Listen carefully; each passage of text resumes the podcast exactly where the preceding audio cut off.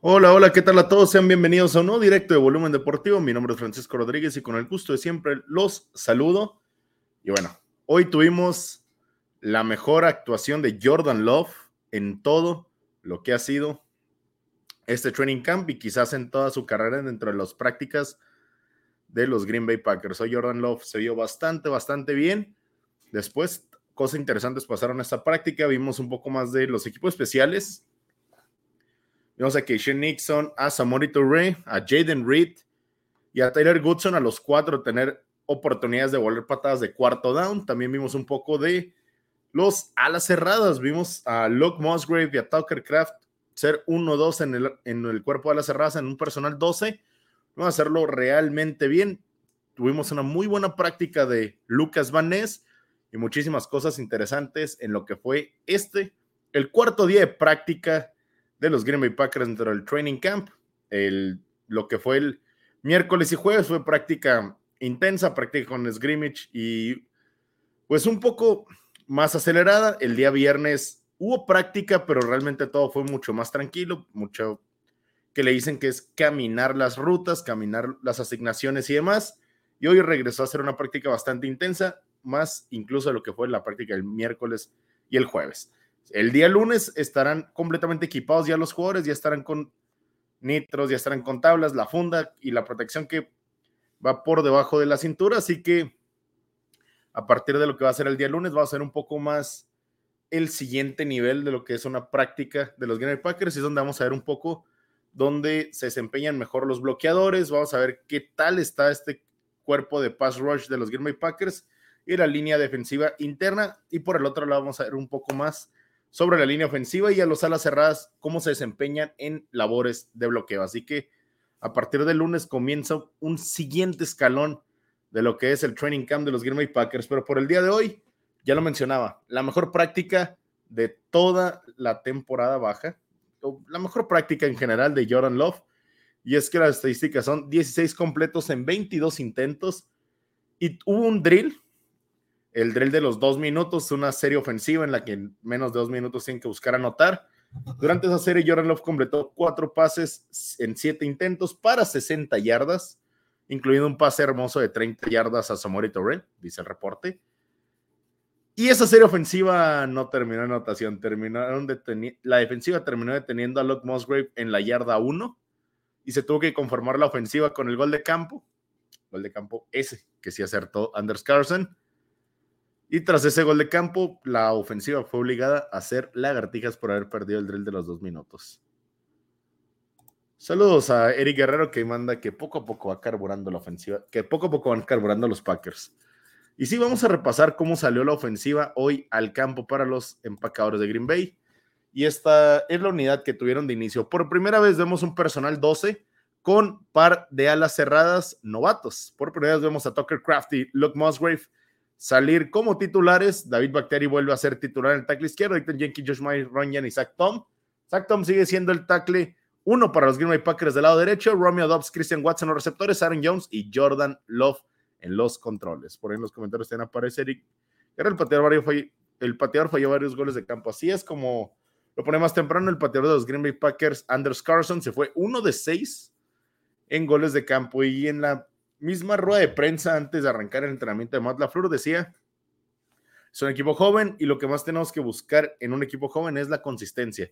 Sabemos que tiene el talento, pero tenemos que lograr encontrar ese punto en el que puedan ser consistentes y hacerlo bien una y otra y otra vez. Básicamente Matt LaFleur nos dice, paciencia, tenemos, tenemos el talento, falta poderlo ejecutar jugada tras jugada. Y hablando sobre los jugadores novatos, pues bueno, la línea ofensiva ya la vimos, el Korak ya lo vimos, pero hubo un jugador que estaba en un rol que no lo habíamos visto antes y es Keishan Nixon. Keishan Nixon, el jugador de los Green Bay Packers que la temporada pasada, sobre todo al final, se hizo un poco de fama por una excelente cantidad de devoluciones de patada, pues bueno, durante la temporada baja existía esta discusión de si deberían de ponerlo o no en la ofensiva. Él mismo dijo, le decía a Matt LaFleur que deberían de considerarlo en la ofensiva y lo dijo en un tono un poco más de broma, pero bueno, parece que hoy finalmente termina siendo considerado para ese rol. Y lo vimos en drills de de receptores, o sea, lo vimos correr rutas y un poco más de eso. Hablando de correr rutas, lo que es Christian Watson y Romeo Dobbs se ven mucho mejor de lo que se vieron en las prácticas anteriores. El corrido de rutas en Romeo Dobbs se ve que es realmente superior y Christian Watson se ve un poco mejor en, en el corrido de rutas, algo que fue una de sus mayores peros en su proceso previo al draft. Pues bueno, ahora Christian Watson se ve que ha trabajado en eso y se ha visto realmente mejor. Después un poco de Jaden Reed, que Jaden Reed sigue viéndose excelente al momento de correr rutas. El día jueves tuvo quizás su mejor práctica, donde fue lo más participativo posible. Y hoy se sigue viendo bien, se le incluyen en el equipo de regreso de cuarto down. Pero además, Jaden Reed creo que paso a paso comienza a ser el receptor, va a ser un receptor titular en los Green Bay Packers. Y le preguntaron a Matt LaFleur sobre qué va a pasar con el puesto del receptor slot por la evidente salida de Randall Cobb. Y él decía que esto se va a ajustar de acuerdo a las situaciones. Si enfrentas un corner en el níquel que esté un poco más chaparro, quizás quieras ir con alguien como Romeo Dobbs o Christian Watson un poco más dominantes físicamente. Si corres en el slot contra un poco más chaparro, que quizás un poco más lento, de una disculpa, quizás quieras ir con Jaden Reed, un jugador muchísimo más explosivo. Así que parece que de inicio, el plan para los Green Bay Packers en el slot va a ser alternar todas las opciones disponibles. Es algo que se espera que sea este año para Green Bay sobre todo, alternar todas las opciones disponibles.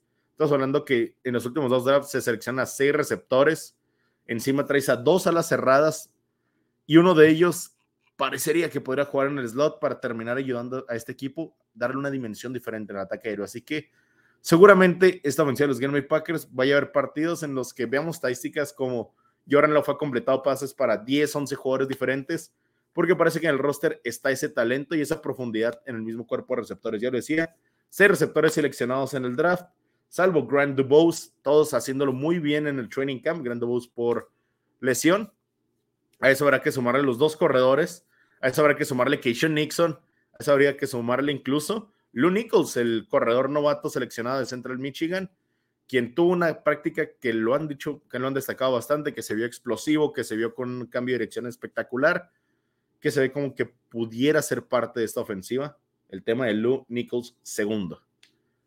Además, todavía habría que incluir que podría aparecer como Josiah Eguara y Tyler Davis atrapando pases, así que esta ofensiva de los Green Bay Packers tiene por lo menos 10 jugadores capaces de hacer jugadas en ofensiva, y si ya incluimos los que podrían llegar a estar ahí, jugadores que quizás en este momento no están considerados o que en este momento están por detrás de los otros seis receptores, pues bueno, inclusive podría aumentar esa cantidad. De lado de la línea ofensiva, hoy tuvo palabras David Bactiari frente a los medios para alabar el trabajo de Zach Tom, diciendo que esta temporada que está sano, esta temporada se ve que, que le ha metido más trabajo al gimnasio. Zach Tom se ve un poco más pesado, realmente está viendo dominante en los drills de línea ofensiva y se ve que va a ser uno de los mejores tackles de la NFL. Algo parecido a eso dijo David Bakhtiari el día de hoy. Isaac Tom sigue siendo el tackle derecho titular de los Green Bay Packers, pero sigue tomando repeticiones como centro. Así que no hay que descartar que por ahí en ciertas situaciones, en ciertos partidos, si hay alguna lesión o si hay alguna baja de juego, Isaac Tom puede ser puesto en el centro y mandar a Joshua Naiman al tackle derecho. Creo que esa va a ser una posibilidad y quizás es algo que veamos sí o sí a lo largo de esta temporada para seguir un poco más y terminar con el lado ofensivo del balón. Eh, la parte de Jordan Love.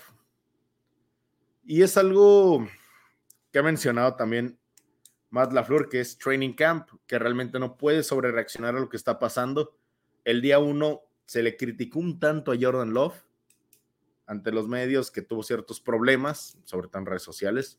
Día dos una mucho mejor práctica y ahora en la cuarta o tercera práctica donde realmente hubo necesidad de que Love lanzara y hubiera todo este tipo de repeticiones, pues bueno, Jordan Love lo hizo sensacional, insisto, su mejor práctica que ha tenido como parte de los Green Bay Packers. Durante esa práctica, Samuel Torrey, quien en algún momento se tenía la duda si se iba a quedar o no en el roster, pues bueno, ahora Samuel Torrey parece que es fijo para ser uno de los cuatro mejores receptores de los Green Bay Packers. Hoy lo de Samuel Touré fue espectacular, el correo de rutas de nuevo. Y es algo que menciono mucho, pero es muy importante. Es, de acuerdo a mucha gente, lo que hizo exitoso a Davante Adams junto con Aaron Rodgers en Green Bay y bueno, ahora Samori Torre con un real, con realmente un gran corrido de rutas, las manos que nunca han sido el problema. Así que bueno, parece que Samori Torre, un jugador seleccionado en la séptima ronda del draft pasado, podrá tener cierto protagonismo en la ofensiva de los Green Bay Packers para esta temporada. Parecería que el cuerpo receptores va a estar algo parecido a esto. Watson y Dobb los externos y titulares. En el slot, Jaden Reed. Y ya variando la situación, si estás jugando con cuatro receptores o Morito Ray, estás jugando, por decir algo, si. Y esto es lo que está mencionando mucho. Si vienes, por ejemplo, de un regreso de cuarta donde estuvo Jaden Reed, lo más seguro es que puedas ver a Samorito en la siguiente jugada. Así que creo que a fin de cuentas, este cuerpo de receptores de Green Bay Packers va a tener cuatro sólidas opciones como receptores. Y después van a venir jugadores como Dontavian Wicks, como Grant DuBose, como Keishon Nixon si llega a estar ahí, Bo Melton. Así que pareciera que Green Bay realmente puede hacer cosas interesantes en la ofensiva. Pasando ahora del lado defensivo del balón, así es como salió la defensiva de los Green Bay Packers el día de hoy. Realmente sin mayor modificación. Ahora es Justin Collins en el lugar de Kingsley Nagbare. Parece que están repartiendo mucho. Inclusive hoy en el Edge vimos bastante de Lucas Van y es también una de las principales notas que dejó la sesión del día de hoy del training camp. Porque Lucas Vanés tuvo una práctica impresionante, tuvo bastantes repeticiones con el primer equipo y hay una jugada que he leído que la han citado demasiado en todos lados, y es que Lucas Vanés en una repetición termina lanzando cuatro yardas por detrás de la línea a Josiah de Guara y termina frenando la carrera que iban a hacer con, pero ni termina frenando la jugada que estaba por tener Jordan Love, iba a lanzar un pase y le terminan aventando su propio la cerrada. Así que por ahí Lucas Vanés viéndose bastante dominante en el Edge, haciéndolo realmente bien. Por ahí Davonta Wyatt, y es algo que también mencionó Matt LaFleur, que con Davonta Wyatt lo que buscas es consistencia, pero en veces hay repeticiones donde simplemente se ve demasiado dominante, se ve como un jugador que va a hacer cosas especiales en la liga, pero insisto, falta la parte de ser consistente. Cuando los Green Bay Packers cambian al personal, cuando cambian a Nickel, sale Davonta Wyatt, entra Casey Nixon. Y es quizá donde vengan un poco las incertidumbres de, ¿puede Casey Nixon realmente estar en la ofensiva? Porque ya va a estar en los equipos especiales. Eso es algo que los Packers no se pueden permitir no tener a Casey Nixon en patadas de kickoff sobre todo. En cuarta aún parece que va a ser Jaden Reed. Pero si aparte Casey Nixon tiene que estar en la defensiva como un miembro importante, siendo el corner níquel. Parecería muy complicado que aparte de eso esté en la ofensiva. Matt LaFleur le dijo en su momento que necesitaban que Keisha Nixon subiera el nivel para poder jugar en el níquel. Así que parecería que es muy complicado que sea parte de la ofensiva Keisha Nixon, sobre todo tiene que encargarse de ese rol en la defensiva. Hoy Razul Douglas y Jerry Alexander, de nuevo, los realmente dominantes, haciendo un gran trabajo. Davondre Campbell sigue haciéndolo bien. Hoy una entrevista rápida a Coy Walker en el que termina diciéndose que voy, voy a intentar poner mis, las dos expulsiones que tuve la temporada pasada por detrás de mí. Intentaré actuar mejor dentro del campo. Y aunque sé que mis rivales o los rivales van a terminar por intentar sacarme de ritmo, sacarme de la concentración, Va a ser muy importante que hagamos eso por parte de Quay Walker, porque insisto, Quay Walker tiene el talento para hacer lo que sea dentro de esta liga. Pasando a la, parte de los safeties, que en el directo del día martes era y de lo que hablaba y decía que era muy importante para este equipo de los Green Bay Packers encontrar la manera de hacerlo bien, porque realmente este cuerpo de safeties luce terrible. Los safeties de los Green Bay Packers Ahora mismo parecen jugadores que serían suplentes en casi cualquier otro equipo. De tema de Darnell Savage, Owens y Rudy Ford. Estadísticamente, bueno, no estadísticamente, de acuerdo a Focus, habrían sido tres de los peores. Bueno, en una lista de 75 safeties venían como de los cinco peores, ellos tres. Y es el personal que parece que tiene que ser importante para los Green Bay Packers. Así que el día de hoy vuelve a ser Daniel Savage y Roy Forte los titulares. Hoy Tarvarius Moore, quien está enfermo, regresó a las prácticas y junto con Jonathan Owens eran los safeties 3 y 4, jugaron en la segunda unidad. Y Matt LaFleur tuvo palabras de nuevo hacia Daniel Savage diciendo que lo había estado haciendo muy bien este training camp, que se notaba diferente, pero bueno, sabemos, tiene que demostrarlo una vez que empiece la temporada. Primero lo está haciendo bien en las prácticas, mañana, el lunes lo tiene que hacer bien cuando lleguen tablas y nitros y posteriormente durante toda la temporada. Darrell Savage es el safety que está en último año de contrato, es el safety que está en el contrato más caro, última opción de quinto año de un novato seleccionado en la primera ronda. Y encima, Darren Savage hace dos temporadas, tres temporadas, uno de los mejores safeties de la liga. Así que hay que pensar que puede regresar a ese nivel, o al menos es lo que están esperando los Packers. Ya después es Rudy Ford, Tarvarius Moore o Jonathan Owens. Yo me quedaría más en que tiene que ser Tarvarius Moore el que dé el salto. Con Rudy Ford creo que el atleticismo es realmente una limitante y creo que eso no lo va a poder cambiar. El tema con Jonathan Owens creo que es un safety demasiado probado en la liga, que ha probado que no ha sido capaz de hacer el trabajo a un buen nivel. Creo que el tema de Jonathan Owens se figura bastante un poco al caso de Sammy Watkins. Y simplemente creo que lo de Jonathan Owens no va a funcionar en Green Bay. Y así, así quiero terminar dándole la fe a Tarvarius Moore en la posición de safety. Habrá que esperar cómo se desenvuelve todo esto. Insisto, Tarvarius Moore es un jugador que no recibió las oportunidades, no recibió la oportunidad suficiente en San Francisco. Así que hay que esperar a ver si en Green Bay puede dar el salto, que Green Bay hasta cierto punto espera que pueda dar.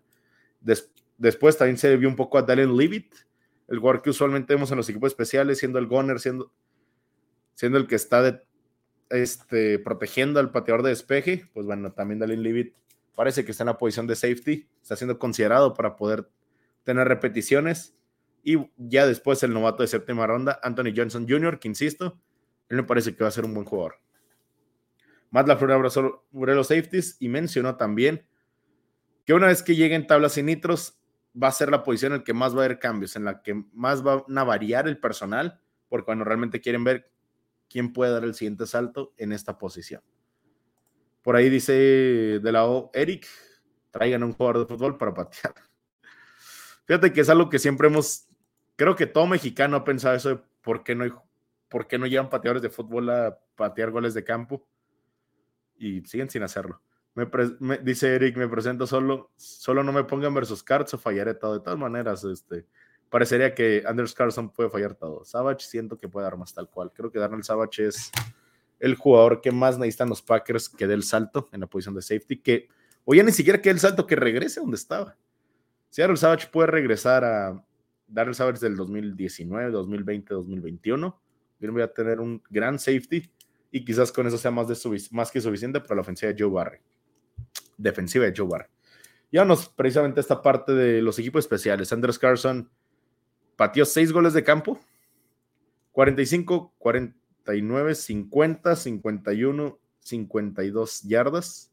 Sí, dije, eh, terminó metiendo únicamente de 51 yardas. Los primeros tres, los más cortos, su holder era Pat O'Donnell, que es en teoría el mejor holder de los Packers. Después fue Danny Whelan, quien hizo los siguientes tres.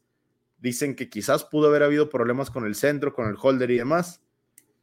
Pero lo desmoralizante es que en un pateador novato llegues y vengan esos problemas que esté fallando cinco goles de campo en una práctica sobre todo cuando vienes de tener problemas el año pasado con Mason Crosby y es por lo que decidiste hacer el cambio. Andrews Carson tiene la pierna, definitivamente. Este, durante training, durante prácticas sobre el rookie minicamp y demás, se vio a Andrews Carson convertir goles de campo de 58, 59 yardas. Tiene la pierna. Durante su carrera colegial se fue aproximadamente con 99% en puntos extras. En goles de campo algo así como un 71%. Tiene que mejorar totalmente Anders Carlson para que este equipo no vaya a tener problemas de pateador.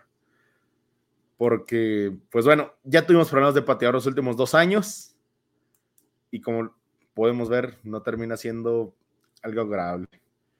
Sobre todo para un equipo que quizás vaya a tener problemas en zona roja. Suele pasar que un equipo con un coreback inexperto tenga problemas en zona roja. La línea ofensiva por la vía terrestre no es tan buena como para la parte aérea, así que también correr en zona roja puede costarle a este equipo.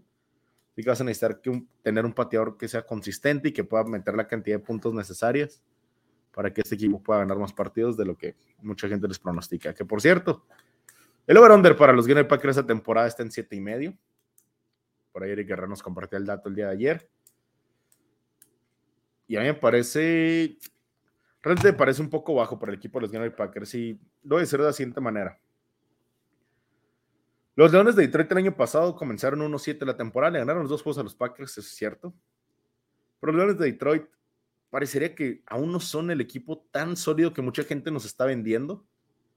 Al punto que los Leones de Detroit van a empezar en la semana 1 el juego inaugural de la NFL.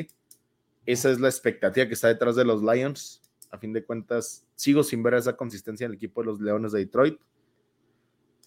Quizás sí son el mejor equipo en, sí son, quizás sí sean el mejor equipo en la división, pero quizás eso habla más un poco del resto de la división. Los vikingos de Minnesota es un equipo que el año pasado llegaron a postemporada y durante todo el año se les acusaba de ser fraudes, durante todo el año se les acusaba de no estar al nivel. Llega la ronda de comodines, pierden en casa contra los gigantes de Nueva York. Y sobre los vikingos de Minnesota, es un equipo que en teoría debería, por la ventana de edades de sus jugadores, en teoría estarle apuntando por ir a ganar el Super Bowl y estar haciendo movimientos en ese, con ese pensamiento.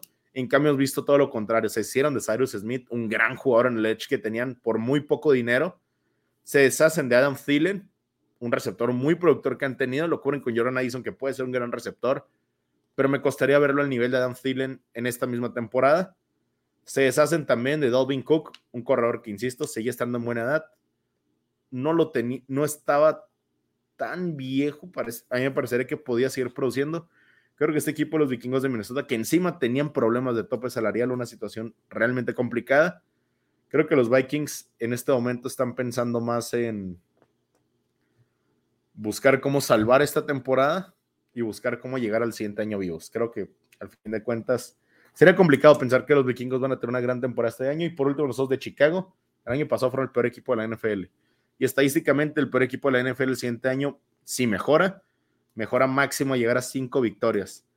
Creo que si hablamos de lo que es la división de los Green Bay Packers ahora mismo, no hay un equipo sólido. No hay un equipo que realmente parece que vaya a dominar la división o al menos parece que la división completa no va a arrebatarle seis partidos directamente a los Green Bay Packers. Encima, Green Bay tiene unos calendarios más fáciles de toda la NFL y que el over-under de victorias de los Green Bay Packers esté ahí, que Green Bay aparece como el cuarto favorito a ganar la división empatado con los de Chicago. Bueno, tercer favorito si lo vemos de esta manera. No sé, creo que, que se está infravalorando mucho a los Green Bay Packers, se le, está, se le está dando demasiado peso a que no sabemos quién es Jordan Love. Y el problema de todo esto es, este es un equipo de Green Bay que la temporada pasada con un coreback que jugó entre los peores 12 de la NFL, hablando de Aaron Rodgers, sí fue capaz de conseguir nueve victorias, ocho victorias, una disculpa. Además, este es un roster que en la pretemporada del año pasado se hablaba que podías estar llegando al Super Bowl. Quizás, y volviendo a Aaron Rodgers, insisto, quizás haya tenido un pésimo año por mil y un razones. No estoy diciendo que sea tal cual solo Aaron Rodgers el culpable. recordar que estuvo lesionado de una mano durante de un pulgar prácticamente todo el año. Así que creo que a fin de cuentas, este equipo de los United Packers es mucho mejor el roster de lo que se le da crédito. Y creo que aún si Jordan Love no es un buen coreback, o incluso si aún Jordan Love se ve que es novato y está aprendiendo y es y no está en su mejor momento ahora mismo, creo que así este equipo, los Green Packers, puede competir para meterse a playoffs y ganar incluso la división, porque insisto, ni la división ni el calendario son bastante complicados para el equipo de los Green Packers. Pero bueno, creo que hasta ahí dejaré el directo del día de hoy. Como ya lo saben, si quieren escucharlo por completo, en unos minutos acaba el directo, estará disponible en Spotify y además queda disponible en YouTube y en Facebook. Por ahí dice Eric Guerrero, creo que es casi imposible que igualen a Thielen y Cook. Era un gran corredor, aunque es menos complicado suplir a Cook con Ham que a Thielen. Vamos, ¿qué pasa con la situación de los vikingos de Minnesota? Insisto, creo que requeriría un gran trabajo por parte de Kevin O'Connell y de Kirk Cousins poder sacar a flote una, esta temporada que, insisto, el roster no mejoró. Justo eso es por Love. No saben cómo pueda salir, pero si ya estuvo si ya tuvo el precedente de conocer el esquema como el CTC, no tendrías problema de al menos pelear por la división. Habrá que ver qué sucede con Jordan Love. Hoy tuvo su mejor día de práctica. No hay que reaccionar a esto. Es importante, pero no es real. Y esto va a comenzar a ser real cada vez más entre cada vez nos acerquemos a el inicio de la temporada regular de la NFL. El lunes, práctica importante, llegan tablas y nitros completamente equipados, comienzan a entrenar los Green Bay Packers, perfilándose a lo que va a ser el inicio de la pretemporada. Los Green Bay Packers tendrán su primer juego de pretemporada el que es viernes, viernes 11, no. Voy a revisarlo no, siempre se me olvida, pero inician, si no me equivoco, en viernes contra los Cincinnati Bengals. Viernes 11 de agosto, estaba casi en lo cierto. Viernes 11 de agosto, Green Bay contra Cincinnati a las 5 de la tarde. Y como lo pueden esperar, estaré en directo para ese partido. Así que, pues bueno, nos estaremos viendo hasta el próximo lunes con lo que fue el training camp del día lunes, equipo completo, en camino a lo que va a ser la temporada regular de la NFL, la temporada regular para nuestros Green Bay Packers. Para mí siempre es un gusto hablar para todos ustedes. Espero que tengan un excelente fin de semana y nos vemos el próximo lunes.